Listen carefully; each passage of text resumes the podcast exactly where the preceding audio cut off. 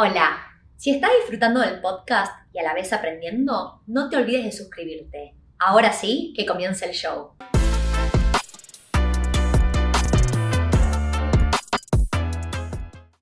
Hola a todos, mi nombre es Tiffy Rubinat. Bienvenidos al podcast de Wealth en Español. Hoy vamos a estar hablando acerca de qué buscar a la hora de comprar un paquete de tierra y casa en Melbourne. Y tenemos como invitado a Daniel, que es el gerente de adquisiciones de la constructora Kincaid. Él se especializa en buscar eh, buenas oportunidades de tierra para construir casas y también edificios, específicamente en Melbourne. Bienvenido, Dan. ¿Cómo andás? Muy bien, gracias uh, por la invitación, Tiffy, y uh, gracias por esta oportunidad. Eh, no, buenísimo que te hayas sumado porque quiero arrancar dando un poquito de contexto. Hace muchísimos años que estás en esta industria, así que nos puedes contar cuál es tu background. Sí, cómo no. Eh, yo soy una licensed real estate agent eh, hace como más de 15 años. trabajé en el Gold Coast y en Melbourne, en blue chip areas, se le dicen los lugares así como The Q, Hawthorne, esas cosas, vendiendo casas. Em, integré al desarrollo de terrenos y desarrollo de, apartamentos en alrededor del 2007 y desde entonces uh, una pasión que tengo desde entonces, que hoy en día estoy siguiendo el mismo rubro.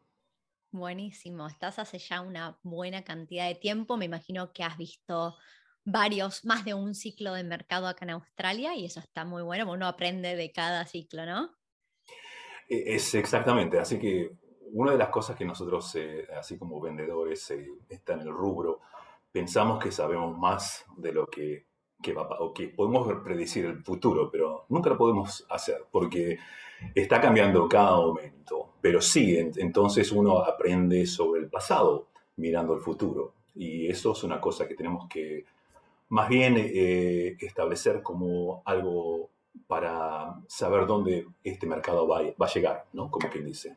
Totalmente, buen mensaje. Yo siempre digo que nadie puede predecir el futuro, eso es algo que no es posible, pero importante poder mirar cómo se comportó un cierto mercado en el pasado para poder tomar decisiones informadas, educadas. Y voy a arrancar con la primera pregunta, que es acerca de qué atributos comparten las zonas que tienen alto potencial de crecimiento o de apreciación. Sí, mira, estuve pensando en esa pregunta porque tienen dos partes, más que nada. obviamente, la estructura, la infraestructura de, de, Melbourne está basado en muchos planes que Melbourne, eh, eh, del gobierno de Melbourne, ha dirigido. Eh, podrá haber escuchado un, un, plan del 2030 y el 2050 también. eso lo iniciaron en el 2002 y eso es parte clave del desarrollo, donde podemos uno ver el futuro de la infraestructura, como quien dice. Ya está todo planeado en el futuro, como quien dice. ¿no? otro de los puntos también es las, la, la, ley de la demanda y, perdonen por la, la oferta. Y oferta, exactamente, you supply and demand. Eh, eso tiene también que ver mucho en, en cada ciclo también, ¿no? ¿Te puedo preguntar? Porque acabas de decir cosas muy importantes. Primero hablaste del plan eh, que se lanzó en el 2002 a 2030, 2050 y por ahí para alguien que viene de cualquier país latinoamericano, es increíble poder pensar que algún gobierno va a mantener los planes del gobierno anterior, ya que cada vez que cambia de gobierno, por ejemplo en Argentina, nosotros somos de ahí, vos también sos argentino, un, término de, presidencia dura cuatro años y cuando viene el siguiente todos los planes del anterior desaparecieron. Acá eso no sucede. Sí, mira, eh, es importante, clave eso, porque como sabemos los gobiernos tienen su propio eh, eh, edad de, estar en, poder. Y hay muchas personas que pueden ver el futuro más allá de, su poder que en ese momento, ¿no? Político en el 2002 hicieron algo muy avanzado mundialmente, que crearon una que se llama un Green Witch, una, una, una cerca verde alrededor de Melbourne, porque eh, para eh, proteger la expansión urbana y también proteger su, las zonas rurales y las zonas este, turísticas y que mucho poder preservar ese, ese esa, como que dice la palabra, heritage eh, y zonas así como reservas, esas cosas, ¿no? Eh, y nunca en parte del, mundo han hecho algo así en ese momento. ¿Y qué es lo que hicieron? Es unos planes de, para 30 años, cómo van a hacer su expansión. De, en ese momento estarían unos un millón de personas o menos o más o menos por esa casualidad, para avanzar a ser 5 millones de habitantes. Entonces tenían que ya preparar una infraestructura muy avanzada para expansión de transporte, trabajos, viviendas, eh, eh, ciudades satélites y, esas cosas más. Eh, de ese entonces, esa, ese, ese círculo verde que se le dice ha, sido protegido, por el gobierno, que de esa forma la ley del, del, um, supply and demand está bien controlada también, ¿no? Perfecto. Y, y, por eso acá siempre se dice cada vez que hay un, PSP, es un, un Precinct Infrastructure, algo que se ha hecho con una infraestructura ya hecha anteriormente, antes que sea habilitado para, el, para un desarrollador, como quien dice, ¿no? Y todo lo que estás hablando es muy importante porque acá, desde el gobierno federal a cada gobierno de cada estado o territorio, se planifican muchísimas cosas. Por ejemplo, hablamos recién del crecimiento de la población. El crecimiento de la población, obviamente, eh, Pre-pandemia, la población de Melbourne venía creciendo más que la de Sydney y debe superar la población de Sydney en los siguientes años. Y, no es casualidad, no es un accidente, todo está planificado. Entonces, eso es lo que trae un país desarrollado, que si viene el crecimiento de la población planificado desde el gobierno federal, entonces también viene la infraestructura en forma de transporte, de escuelas, de universidades, hospitales, todo realmente, ¿no? Entonces, cuando estamos mirando, vos empezaste a nombrar montones de cosas que hacen a la oferta y la demanda. Nosotros, para simplificarlo, cada vez que hablamos con cualquier cliente, cualquier persona, simplificamos la demanda en cómo crece la población, la inversión en infraestructura del gobierno y el empleo. Son los tres drivers más, grandes para nosotros. Exactamente, sí. Sí, hay una parte que, quiero decir. El, um, el gobierno acá de Victoria, en un momento dado, eh, quiso eh, crear un satellite city, una ciudad satélite, como quien dice, ¿no? Fuera de su estructura, la expansión de su estructura. Crearon en el lado de Windham, en el west, en el oeste del, del, una ciudad con eh, hospitales, trabajo, estaciones de trenes, muchas cosas y se dieron cuenta de que eso va a costar mucha plata para hacer eh, muchas eh, ciudades satélites. Entonces decidieron expandir su existencia eh, infraestructura. Y eso es la expansión que estamos viendo y que se ha acelerado muchísimo acá en Melbourne, que estamos, como deciste vos, estamos llegando casi a más, la población más que New South Wales. En este momento no estamos muy lejos de eso. Y mm. de esa forma, la pregunta que me hiciste al principio, está basado en eso. ¿Dónde está esa infraestructura? La mayoría está, ha, sido, del norte, el oeste y el sureste de Melbourne. Eh, en la, demanda de, la ley de demanda y ofertas eh, se ha sido más establecido en el oeste porque hay mucho terreno, y, ah, pero si uno compra cerca de una infraestructura de de trabajo, estación, shoppings y hospital, esas cosas, sabe que va a incrementar su valor adquisitivo, ¿no? Totalmente. Y yo, desde mi experiencia personal, y grabé varios podcasts antes de este, donde compartí que yo compré, compré, compré en, en los Western Melbourne Suburbs, en un lugar, yo, a ver, no siendo de Melbourne, yo lo llamo Southwest, porque hay, hay lugares un poquito más en el oeste, pero más al norte, eh, en el área de Wyndham, Wyndham Vale. Y a mí me encanta la historia de crecimiento de toda esa área. Pero así como me gusta esa área, hay varias áreas que me gustan y no solo esa. Y vamos a estar hablando un par más de, esas áreas. Eh, Dan, quiero de tu expertise, obviamente. Em, a ver, vos hablaste de, que vienen, ya las líneas de trenes ya están, etc. A mí uno de los, proyectos que me gustan muchísimo eh, hablar cuando hablamos de Melbourne es que Melbourne, yo siempre digo que es una ciudad tier 1. Sydney y Melbourne compiten con Londres, con Nueva York, y para ser un país del primer mundo, una ciudad tier 1, algo que me sorprende es que Melbourne, el aeropuerto no esté conectado a la línea de trenes. Y ahí está uno de los grandes proyectos de infraestructura que ya arrancó a construirse, que es como el aeropuerto de Melbourne se va a conectar a la línea de trenes, ¿no? Y eso me parece un proyecto importante. Exactamente, es, uno de los, los planes de infraestructura del 2030-2050 ahora. Eh, ¿Por qué se llama 2050? Porque casi se han llegado al 2030 mucho antes del 2030. Entonces tuvieron que, eh, eh, como quien dice, update esa, esa infraestructura, como quien dice. la infraestructura de, del tren está ya en planes, es, es, es, cuestión en estos momentos en prioridad, pero ah, estuve mirando unos planes específicos de IBS, que es el National Bureau of Statistics, Ah, y el plan de 2030-2050 está muy adquisitivo en, el website del, Victorian Government, que lo pueden, cualquier persona puede bajarlo y, ver dónde está en esa estructura. Pero es re importante lo que dijiste eh, sobre tener esa, esa conexión del aeropuerto a la ciudad, porque es algo que en este momento estamos ah, un poco detrás de esa, de, de, esa expansión que uno quiere en una, una buena infraestructura de, ciudad, como quien dice. A ver, en el día a día, yo pienso en que, bueno, no es que todos los días necesariamente voy a ir al aeropuerto y esa conexión no es tan importante como estar conectado con mi lugar de trabajo. Llegó COVID, muchas personas empezaron a trabajar desde su casa y obviamente eh, algunas cosas han cambiado y no todo el mundo tiene que ir todos los días a la ciudad, a, a su oficina, ¿no?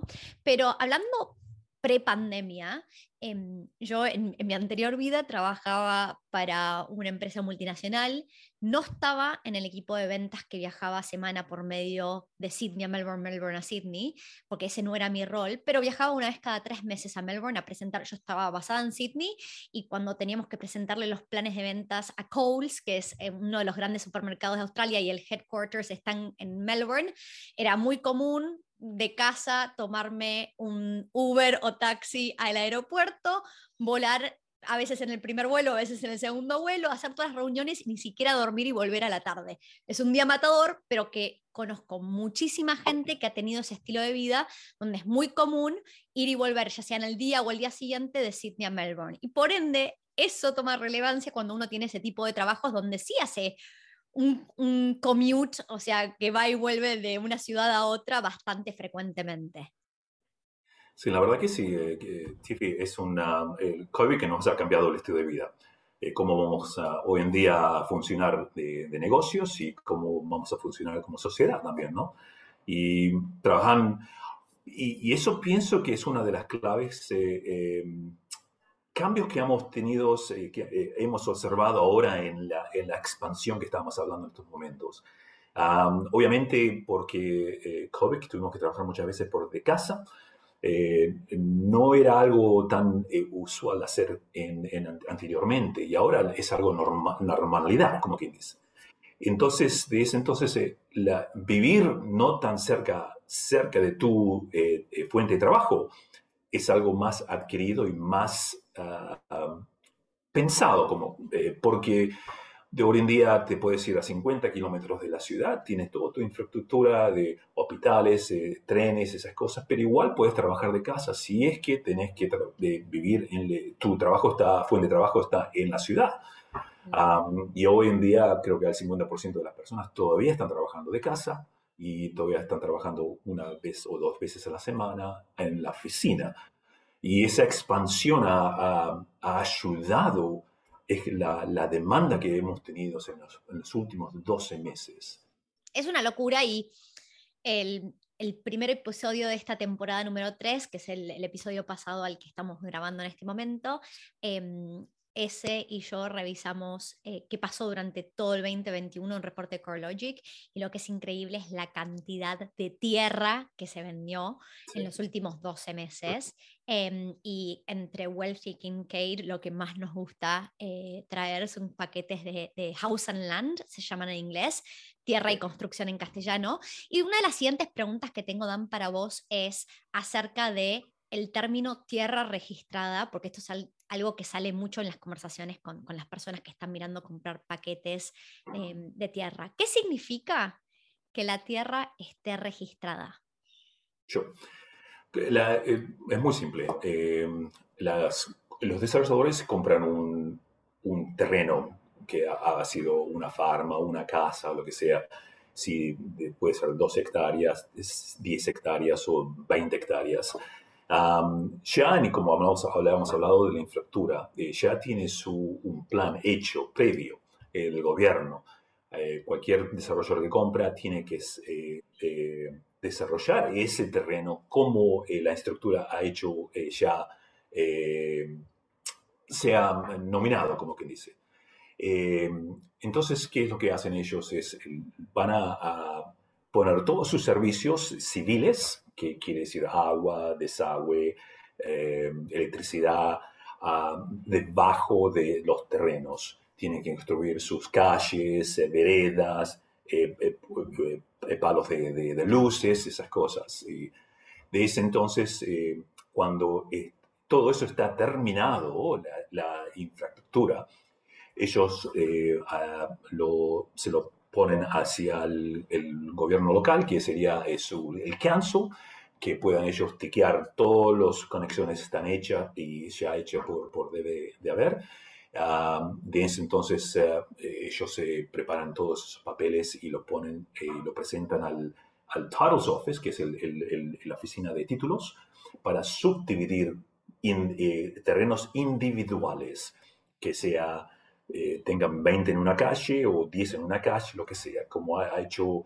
los planes que hayan presentado ellos, el, desarrollador, hacia el, el, el council, tienen que desarrollarlo de esa misma manera.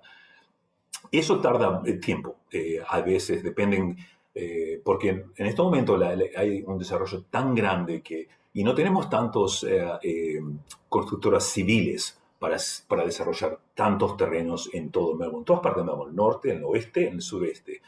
Entonces siempre se usan las mismas, tres o cuatro o cinco iguales compañías.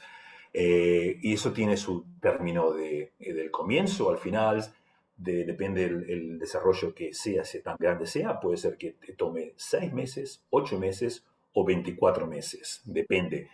En estos momentos, eh, cuando eh, era teníamos un promedio de que duraban unos eh, de 12 a 15 meses para, para comprar un terreno y desarrollarlo y ponerlo, dar el título individual al propietario. Eh, en estos momentos porque hay una, la oferta y la demanda fue tan grande, eh, no estamos viendo menos de 18 a 24 meses como mínimo ah, de, la compra a la registración del terreno que uno eh, tiene que ser como dueño. siempre se, se, se, compra esto con un depósito, ponen un depósito, a veces el 5 o el 10%, y no pagan nada hasta el final de la construcción del civil de ese, de ese terreno.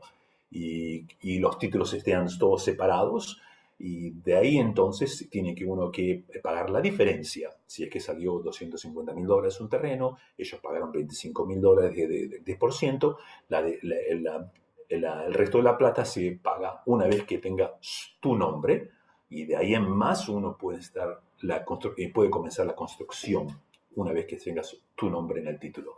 Perfecto, o sea, una, una desarrolladora adquiere tierra que puede tener muchísimas hectáreas para que esa tierra sea registrada por el Council o el Titles Office, necesitan haber construido toda la infraestructura que va a incluir las calles, cañerías, electricidad, etcétera, que en este momento, como son pocas las empresas que hacen esas obras civiles y, se vendió muchísima tierra en los últimos dos años, em, lo que antes por ahí tardaban en registrarse 6, 12, 18 meses, ahora está tardando de 18 a 24 meses. Em, y a veces en el pasado, o tardaba esa cantidad, pero por ahí uno podía más fácilmente conseguir tierra que las obras ya habían arrancado hace unos cuantos meses atrás y entonces estábamos a poquito tiempo de que la tierra estuviera registrada. Lo que está pasando ahora, por lo que entendí y que es lo que estamos viendo en todo el mercado, es que es muy difícil poder conseguir tierra que esté cercana a registrarse porque hubo lo que ya estaba registrado o cercano a registrarse ya se vendió en general, ¿no? Que es, es, bastante difícil conseguir ese tipo de tierra. Y una de las cosas que vos acabas de comentar entonces es Una vez que la tierra sale esa registración, entonces podemos hacer la transferencia del título, del ownership, de quién es el desarrollador, a quién está comprando esa propiedad. Eso ocurre cuando eh, lo, llamamos settlement en inglés, ese es el término, se transfiere el título. Y una vez que el settlement está hecho, recién ahí podemos arrancar con la construcción de la casa. ¿Está bien? Perfecto, ese es el proceso. Ya entendimos que está complicadísimo encontrar tierra registrada y lo que te iba a preguntar es, ok, vamos a construir una casa. Vos trabajás para una constructora en este momento. Estamos pensando en que hay las tierras, cuando uno compara tierra, pueden haber variaciones en el slope, si hay algo que se llama easements, caveats en la tierra, pero en general uno puede comparar metros con cuadrados con metros cuadrados y hacer un comparativo de precios. Es mucho más directa esa comparación que cuando uno compara constructoras porque hay una variedad tan grande en la calidad de lo que uno construye que es muy difícil. Es como que sí, siempre puedes encontrar una construcción más barata, pero tenés que tener cuidado con lo que estás firmando. Entonces mi pregunta hacia vos, Dan, es, ¿qué te parece esencial cuando uno está comprando un paquete de construcción para una inversión? ¿Qué es lo que tenemos que estar mirando que esté incluido en ese paquete? Mm. Sí, mira, es una pregunta que uno siempre se hace y eh, depende de la experiencia de cada uno, es la respuesta es diferente, por supuesto. Pero si uno va a hacer tu uh, primer compra, o por ahí no, eh, siempre es bueno tener una, una, una, que un advice de una persona profesional, una persona con experiencia, porque tienen muchas cosas que unas personas no pueden tomar en cuenta. Como dijiste antes, eh, comprar un terreno, eh, el precio de, de, la construcción puede variar si tiene un, si el terreno no está a nivel, tiene un poco de slope y, tiene, y hay que corregir ese slope porque obviamente las casas se tienen que estar eh, a nivel como que, eh, para, para, para, edificar. Eh, y esas cosas pueden costar mucho más en el futuro. Y por eso yo cuando adquiero terrenos que, que, están basados lo que podemos, el potencial que podemos nosotros ofrecer a nuestros clientes, ya hicimos toda esa, esa información, ya lo tuvimos de, lado. Tenemos draft people que nos miran, y saben si esto va a ser como una buena compra o no, qué clase de casas podemos construir ahí o no. Um, y, y, eso elimina muchas cosas y, preocupaciones para una persona que, que, nunca tuvo esa experiencia en el pasado. Siempre es bueno comprar, comprar con una persona que tenga esa experiencia, que un apoyo mental, eh, eh, eh, financial también, en el sentido de que se está haciendo una buena compra o no, ¿no? así que una vez que se, se, consigue el terreno correcto, la zona correcta, por eso nosotros siempre estamos mirando dónde poder comprar, dónde está la expansión, dónde, va a ser el, mejor ah, poder adquisitivo en el futuro, cuándo se puede incrementar tu inversión, eh, eh, cuál, puede ser el lugar más rápido para incrementar esa inversión también. Entonces miramos todas esas cosas y, estamos siempre buscando en esos lugares. Ah, después, obviamente, eh, miramos la, qué clase de casa que vamos a ofrecer una de las cosas que yo, yo sugería como inversión, yo soy un inversionista también, eh, decir, bueno, eh, que, que, el, que el, el, demographics o la demografía de las personas que, que queremos eh, atraer en una casa para edificar sea de una familia, de que tengas hijos, y, que entonces por eso tenés, es lindo tener tres o cuatro habitaciones, por, por ahí unas dos diferentes uh, eh, living areas, que una, una que un lounge room y un family room para que ellos puedan, eh, dos familias de teenagers o chicos puedan separarse, ¿no? Los adultos con los chicos. double local garage, un doble, doble garage también. esas son las cosas más clave, que porque así tu porcentaje de, de sea grande de a qué clase de clientes quieres atraer como inversión o eh, personas que quieren que renten que, que alquiler tus propias impresiones, ¿no? No sé si Totalmente. o sea, cuando uno nunca miró antes un contrato de una construcción, es muy difícil no saber qué es lo que uno tiene que estar mirando. ahora, bueno, obviamente, em, tanto Dan como yo miramos esto todos los días y ya uno ya sabe medianamente qué es lo que tiene que buscar. A ver, desde mi opinión personal, eh, todo, yo coincido con absolutamente todo lo que vos dijiste y cuando empezó a mirar los detalles, no me gustaría nunca meterme en un contrato donde no me entregan algo em, que en inglés sería full turnkey, ¿no? Porque, ¿qué pasa?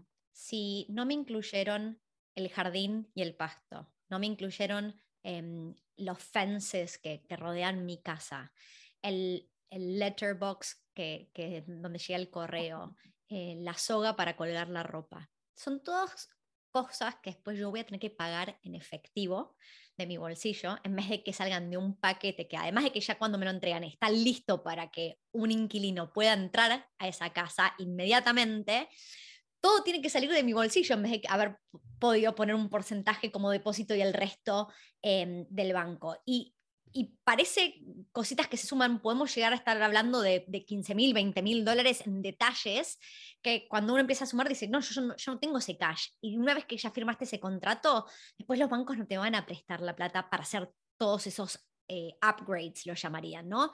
Entonces, em, hay cosas que son ese tipo de detalles, cuando uno mira, por ejemplo, vamos a dar un ejemplo, pisos que van en las áreas comunes. El estándar de Melbourne en general es bastante más alto que el de Sydney y me gusta mucho.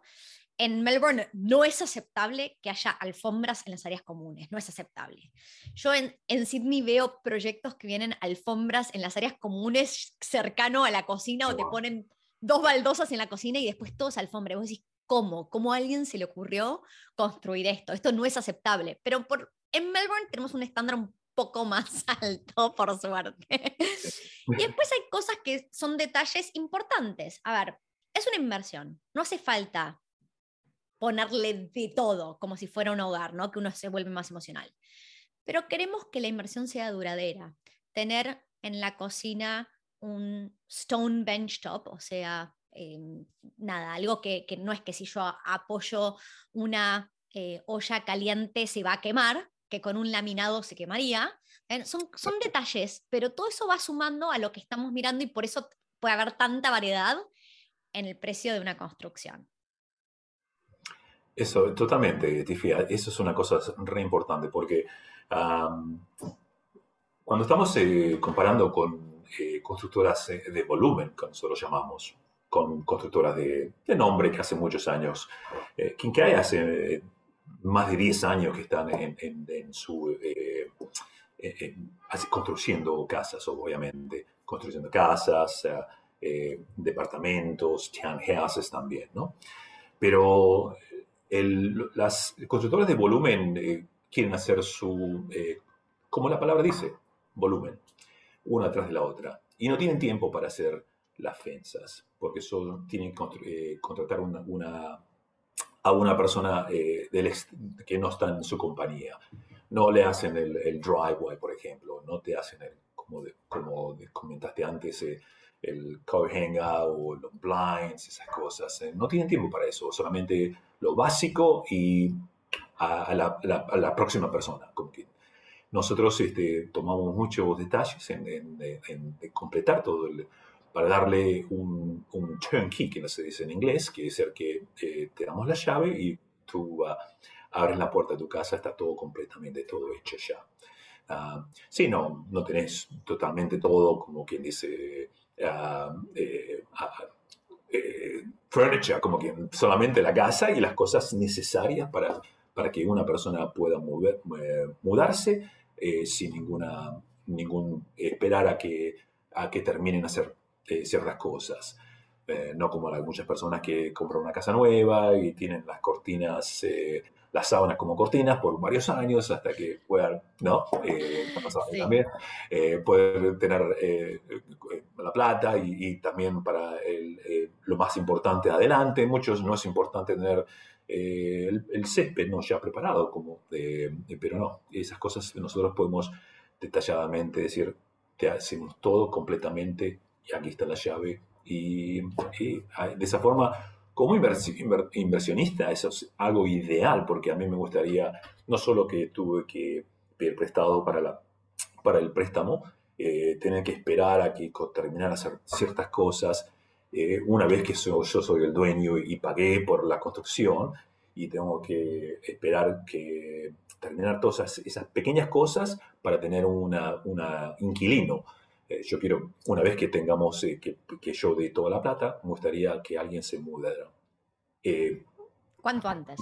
Cuanto antes, exactamente, sí, sí. Sí, obviamente una vez que, estamos pagando una hipoteca, queremos reducir el periodo que va a estar vacante esa propiedad. Entonces, en el momento que nos entregan la llave, queremos tener cuanto antes una persona ya mudándose y entrando a esta propiedad.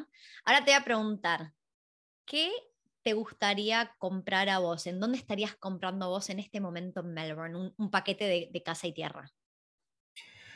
Bueno, mira, es... Eh, una de las cosas que dije al principio de, esta entrevista, a veces son difíciles eh, nosotros eh, satisfacer nuestras ah, necesidades porque solo pensamos en las otras personas, eh, cómo podemos ayudar a otras personas y nunca nos ayudamos a nosotros mismos. pero en, sí, a, mí me gustan ciertas ah, infraestructuras que la, ley de la oferta y demanda no, no está completa. Eh, lo que quiero decir es como, por ejemplo, hay ciertos lugares de que la infraestructura ya está hecha, ya es muy vieja, y, uh, pero está muy lejos de, Melbourne, eh, pero hay muchos terrenos. Entonces, eh, para esperar que tenga la infraestructura como trenes, hospitales, esas cosas, ya está hecho, no vas, no vas a tener ninguna diferencia de plata. Solamente la, forma de que adquirir, como que la palabra que trato de decir en inglés, es eh, equity en la casa, ¿no? Es eh, por la demanda de los terrenos en ese momento. Si hay muchos terrenos, va a dar un tiempo para que ese equity se incrementa. Pero cuando tenés la, eh, no solo de que hay una restricción de terrenos y la infraestructura va a llegar otra vez muy pronto, um, vas a tener una elevación de equity más, más grande y más rápido y a mí me gustan esos lugares donde podemos, este, ese potencial, como quien dice. O sea, a vos te gusta cuando la infraestructura está en camino, está viniendo, por ahí no necesariamente está todavía acá, pero ese, ese para vos es el upside, ¿no? Es justamente el terreno vale lo que vale ahora y cuando llegue esa infraestructura que ya está planificada y está viniendo, ahí es cuando yo tengo, hago más plata, y nombraste la palabra equity, voy a aclarar que equity, para todos los que no saben lo que es, es la diferencia entre el valor de una propiedad y cuánta deuda tiene uno con el banco. Y si la propiedad se va apreciando o valorizando en el tiempo, entonces cada vez tengo más equity, que eso es lo que estamos hablando. Entonces, concretamente, preparándonos para este episodio, yo no sabía lo que me contó Dan, Dan vos me contaste que acabas de comprar. ¿En dónde compraste? Bueno, compré uno de esos lugares donde... Eh, deciros, deciros el lugar, porque ah, queremos saberlo. Es eh, uno de los, eh, se llama el estado de Urania State, Lane State, en Beveridge. Es el norte de Melbourne y es un suburbio, Beveridge es un suburbio medio pequeño, ah, está en la borda del Regional Area, que está el metro, y el hijo donde cambia a ser Regional, que no es muy lejos porque serían unos... Ah, 15 eh, kilómetros, 20 kilómetros y ya estamos cerca de, la ciudad. Hay un poco de infraestructura, pero no todo totalmente. después, pasando eh, Beveridge, está otro terreno, eh, otra ciudad que se llama Wallen. Esa infraestructura eh, ya tiene infraestructura ya completa, hace muchos años atrás. pero hay muchos terrenos en esa área. Pero esta área no. estamos esperando trenes, ya empezaron los colegios, van a venir hospitales, van a venir eh, eh, shopping centers, esas cosas. Y me atrajo mucho esa inversión porque es una inversión que me gustaría para mis hijos también, para que ellos puedan tener una, una inversión eh, para ellos. Y ah, por eso compramos ahí. Bueno, yo tuve el placer de que Dan me paseara por Melbourne a mediados de diciembre del 2021 y cuando estábamos en la parte norte de Melbourne, llegando a Beveridge, eh, yo había estado otras veces mirando propiedades en Melbourne, pero no había estado en esa área antes y me llevó una sorpresa mega placentera. Me encantó el lugar, realmente yo visualizo ese potencial que vos visualizás. Em, yo me sigo planteando si mi siguiente inversión va a ser en Melbourne, simplemente que soy de la idea que me gusta diversificar ciudades, pero como estamos viendo las mejores oportunidades en Melbourne, me cuesta no decir, bueno, compra otra más en Melbourne en este momento porque las oportunidades están tan buenas y si tuviera que comprar otra en Melbourne probablemente iría por esa área, ese North Corridor, y Beveridge es una excelente oportunidad. Es todo lo que vos dijiste. Viene un parque industrial que va a crear 30.000 empleos en los siguientes 20 años, un mega shopping center, hay propuestas para universidades, TAFEs, nuevos colegios, hospitales, nuevas líneas, o sea, el tren ya está y pasa la B-Line, que es esa línea regional, y se están agregando estaciones de tren. Todo lo que vos dijiste, yo dije, yo visualizo el crecimiento, y lo lindo es que uno va ahí y se siente como que está en el campo, ¿no? tiene ese countryside feel. Em, pero estando cerca de la ciudad. Y eso es lo lindo. Yo creo que eso es lo que a la gente le gusta. Es como que uno siente que está en la naturaleza estando cerca de la ciudad. Exactamente, sí. Y lo que, eh, eh, lo que estábamos hablando anteriormente, estuve mirando una, eh, unos papeles que, una información, sí, que me gustaría compartirla con ustedes, pero parte del, del 2050, y esto lo podemos, pueden ustedes bajarlo también a través del ABS, que es el Australian Bureau of Statistics, ¿no? Y, y, formula cómo va a ser la venta, la demanda de, de comparación de Melbourne a eh, Sydney y cómo en el, 2050 va, la población va a ser eh, más alta que, que, New South Wales. Eh, ¿Qué quiere decir con esto? Porque en este momento el struggle que tiene en Sydney en estos momentos es obviamente la adquisición de, de, de propiedades establecidas o no construidas porque eh, se está quedando sin... Es muy caro primero, por la demanda es muy grande y, y, la inversión a veces llega a ser para, para eh, return of investment o para... Eh, va a tardar mucho más, porque mientras uno pide más de plata, va a tardar más para pagarlo también, ¿no? Pero lo que, lo que va a pasar acá, en esto, estoy mirando con esta estadística, que no en no mucho tiempo, no va a llegar hasta 2050, va a ser mucho antes, eh, el mismo problema que tiene South va, eh, va a tener Melbourne, eh, por la misma incremento de población que tenemos a través de, de, la expansión, en estos momentos es expansión de interstate, de, de otros estados, pero hace, no hace mucho tiempo era overseas también. Y ahora como paró esa, esa las fronteras se han cerrado temporalmente, está crecimiento, el crecimiento es mucho más a través de la, infraestructura locales y las personas inversiones locales. Una vez que las fronteras del exterior se abran, no sé lo que va a pasar, pero va a ser... que en realidad las fronteras em, ya empezaron a abrir, ¿no? A partir de mediados de diciembre, las fronteras abrieron para quienes son estudiantes, skilled migrants, work and holidays y mm, refugiados todavía no está abierta al turismo y obviamente em, hay una cierta capacidad de gente que puede entrar por mes y, va a llevar un tiempo empezar a ver la, misma cantidad de migración que veíamos prepandemia. Pero, pero imaginémonos, si todo esto, todo este mercado se movió los últimos dos años con demanda y oferta local, y nada más que local, porque nadie estaba entrando, la migración fue negativa durante los últimos dos años, imaginemos qué va a pasar cuando abran las fronteras. Para mí, uno de los potenciales más grandes que representa Melbourne en este momento es que Melbourne y Sydney son totalmente comparables en cuanto a poblaciones, infraestructura, el tipo de empleos y los sueldos que dan.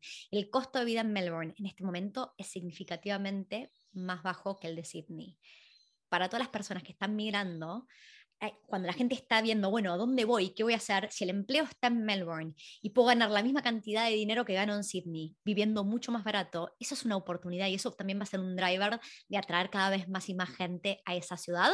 Porque es eso, nada es perfecto, no hay un equilibrio en este momento y se abrió tanto el gap de precios que ahí es donde también está la oportunidad. Ah, tengo que decir la verdad, yo, siempre me, Melbourne me encanta por el, estilo de vida que uno tiene, los restaurantes, los, eh, que pueden llegar a ser.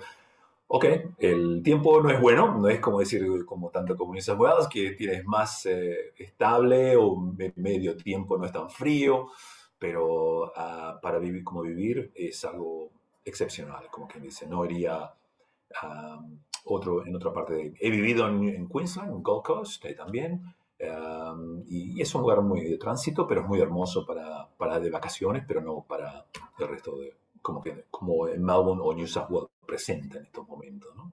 Totalmente, totalmente. Bueno, tenemos que, nos estamos quedando sin tiempo, así que vamos a cerrar con la última pregunta, que cada vez que no me olvido le hago a mis invitados, que es qué significa la palabra riqueza, en inglés wealth, para vos. Mira, eh, justamente tuve una conversación con mi director ah, de la compañía y es un refrán que él hace siempre, comenta. lo escribí, pero perdóname que te voy, a, te voy a leer, ¿no? pero lo voy a leer en inglés y lo voy a traducir. él siempre habla de creating wealth through property, que quiere decir es creando eh, riquezas a través de propiedades. Y él siempre tiene ese eh, el statement o la, el, el, la el creer de ayudar a gente, a más gente, a, a, a crecer eh, las riquezas a través de propiedades para que uno se pueda independizar en su jubilación y pueda mejorar tu estilo de vida. Eso es una de las eh, cosas que me llamó mucho la atención cuando empecé a comenzar este trabajo con, con este director y que es muy, eh, es, quiere ayudar a la gente eh, a, través de, de, las riquezas de propiedades, por eso está en construcción, por supuesto. Pero como yo también opino de la misma forma, riquezas es a través de ciertos rubros. Uno es bueno crear riquezas en, en inversiones en stock market o bricks and mortar, que quiere decir... Eh, eh, ladrillos. Ladrillos, exactamente. Y, ah, y, en estos momentos es una de las mejores inversiones para, eh, para crear riquezas eh, porque es algo que es, eh, se puede, podés vos pedir préstamos a casi el 90-95% de su valor.